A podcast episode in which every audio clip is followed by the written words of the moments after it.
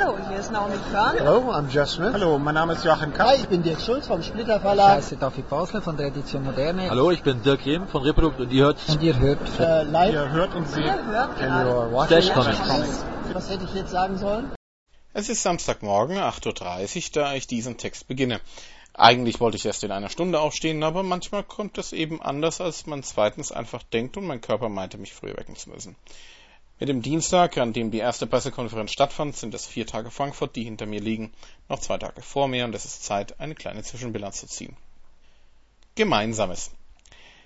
Gerade im Comic-Bereich kennt man viele Leute bereits seit Jahren und eigentlich denkt man schon das meiste von diesen zu wissen. Doch es kommen schon einmal lustige Dinge auf einer Messe heraus. Da hat man auf einmal mit einer sehr sympathischen Person eine noch längere gemeinsame Vergangenheit, die auf Zeiten zurückgeht, an denen ich noch nicht besonders aktiv war im Comic-Bereich und kann über noch mehr Themen miteinander sprechen. Oder aber man macht auf einmal etwas mehr gemeinsam. Comic-Gate und Splash Pages wohnen gemeinsam in derselben Wohnung. Das macht Spaß und hat zu etlichen anregenden Gesprächen geführt, aber die sind doch Konkurrenten, höre ich jetzt einige Leute murmeln. Wir sind in erster Linie Kollegen, die ein ähnliches Ziel haben, ein gutes Online-Magazin zu machen. Und die Konkurrenz, naja, wir beißen uns nicht, wir hauen uns nicht, wir sind freundschaftlich verbunden und das ist einfach nur eine schöne Sache. Denn für echte Konkurrenz ist der Comicmarkt einfach zu klein. Warum sollte man denn gegeneinander arbeiten, wenn man sich ergänzen und gegenseitig befruchten kann? Die Fülle.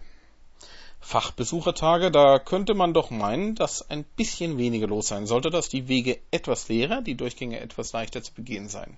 Mitnichten. Es ist voll, es ist laut, es ist unter Umständen etwas nervig, wenn man gerade als Berichterstatter irgendwo gezielt hin muss und von schlendernden Besuchern aufgehalten wird. Und das Wochenende steht ja noch bevor.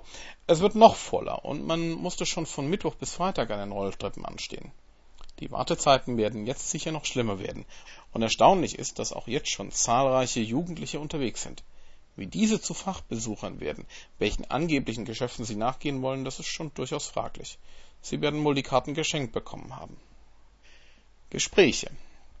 Zahlreiche interessante Gespräche sind ins Land gegangen. Neben unserem Interview habe ich mich auch noch mit Horst von Splitter unterhalten.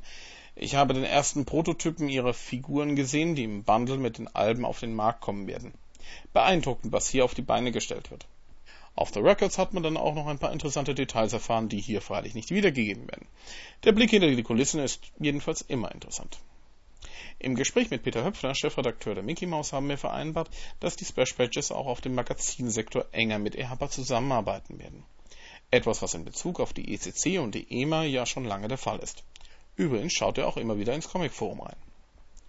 Wolfgang J. Fuchs, der für sein Vorwort im Prinz Eisenherz Band des Bokola Verlags im Comicforum arg gescholten wurde, hat mir erzählt, dass die meisten Fehler interpretierbar seien und eigentlich nur zwei echte Fehler passiert wären, bei denen Betriebsblindheit einen gewichtigen Faktor gespielt hat.